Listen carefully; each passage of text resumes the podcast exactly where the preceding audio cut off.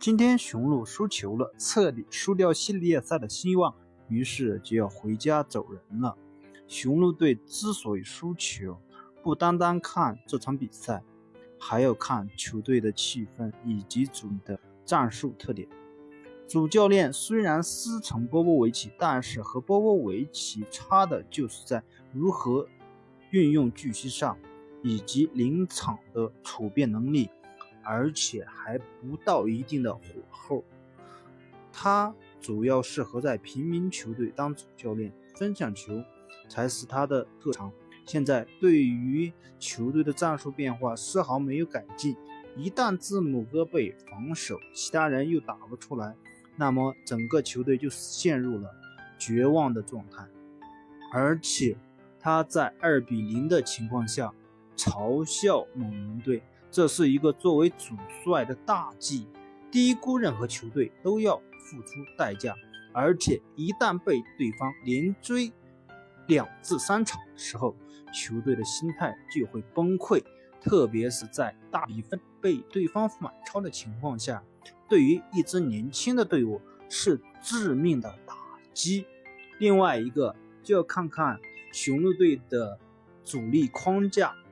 大家可以看，字母哥有天生的缺陷，突破能力不强，应该说阵地战突破能力不强，他没有具有一打一的能力，特别一旦突入内线较深处，被其他球员所包夹，处理球的能力不强。字母哥所需要提升的就是投篮以及处理球的能力，另外一个就是雄鹿队的两个。控卫都有天生的缺陷，无论是布罗戈登还是布莱德索，大家都知道布莱德索投篮能力不佳，由于身高受限，突入内线毫无作为。另一个就是布罗戈登，布罗戈登虽然身高可以，但是速率较慢，突破能力不强。他的主要作用在于串联球队和防守上，进攻不是他的主要特点，而且。像米罗蒂奇、米德尔顿不具备单打能力，而且在外线只会投三分，其他的能力不强。一旦字母哥被限制，其他四个人似乎也不会打球了。你觉得呢？而且我觉得雄鹿队要提升的，首先是控卫上，控卫上一定要换来一个具有持球单打能力的后卫，具有。冲破对方防守夹击的能力的空位，但是市场上真的不好找。然后我们就说，猛龙打的最好的应该属于范乔丹、范弗利特，而且近三场的三分命中率简直高的可怕，特别是今天命中四记三分。上一场我们就说了，雄鹿队如果不针对这一点做出调配。就要吃苦头，系列赛就要结束。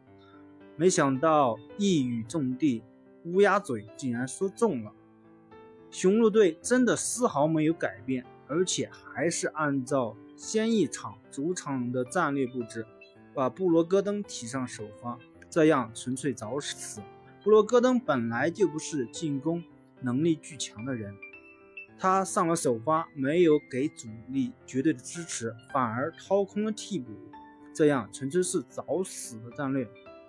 然后就是猛龙队当家球星卡哇伊的超级表现。卡哇伊现在的心态足以证明自己是一个超级巨星，在球队落后的时候不慌不忙，相信自己的队友，自己的队友也一样，状态以及心态非常放松。每个人都能提高帮助，特别是在上半场，这给了卡哇伊巨大的休息时间。然后我们就说说展望一下和勇士的比赛。大比分我们先不说，因为他们现在还没交手，分析可能要打脸。但是勇士队采取的策略一定有一个，让卡哇伊尽可能上半场尽可能让他独自单打，防守其他人。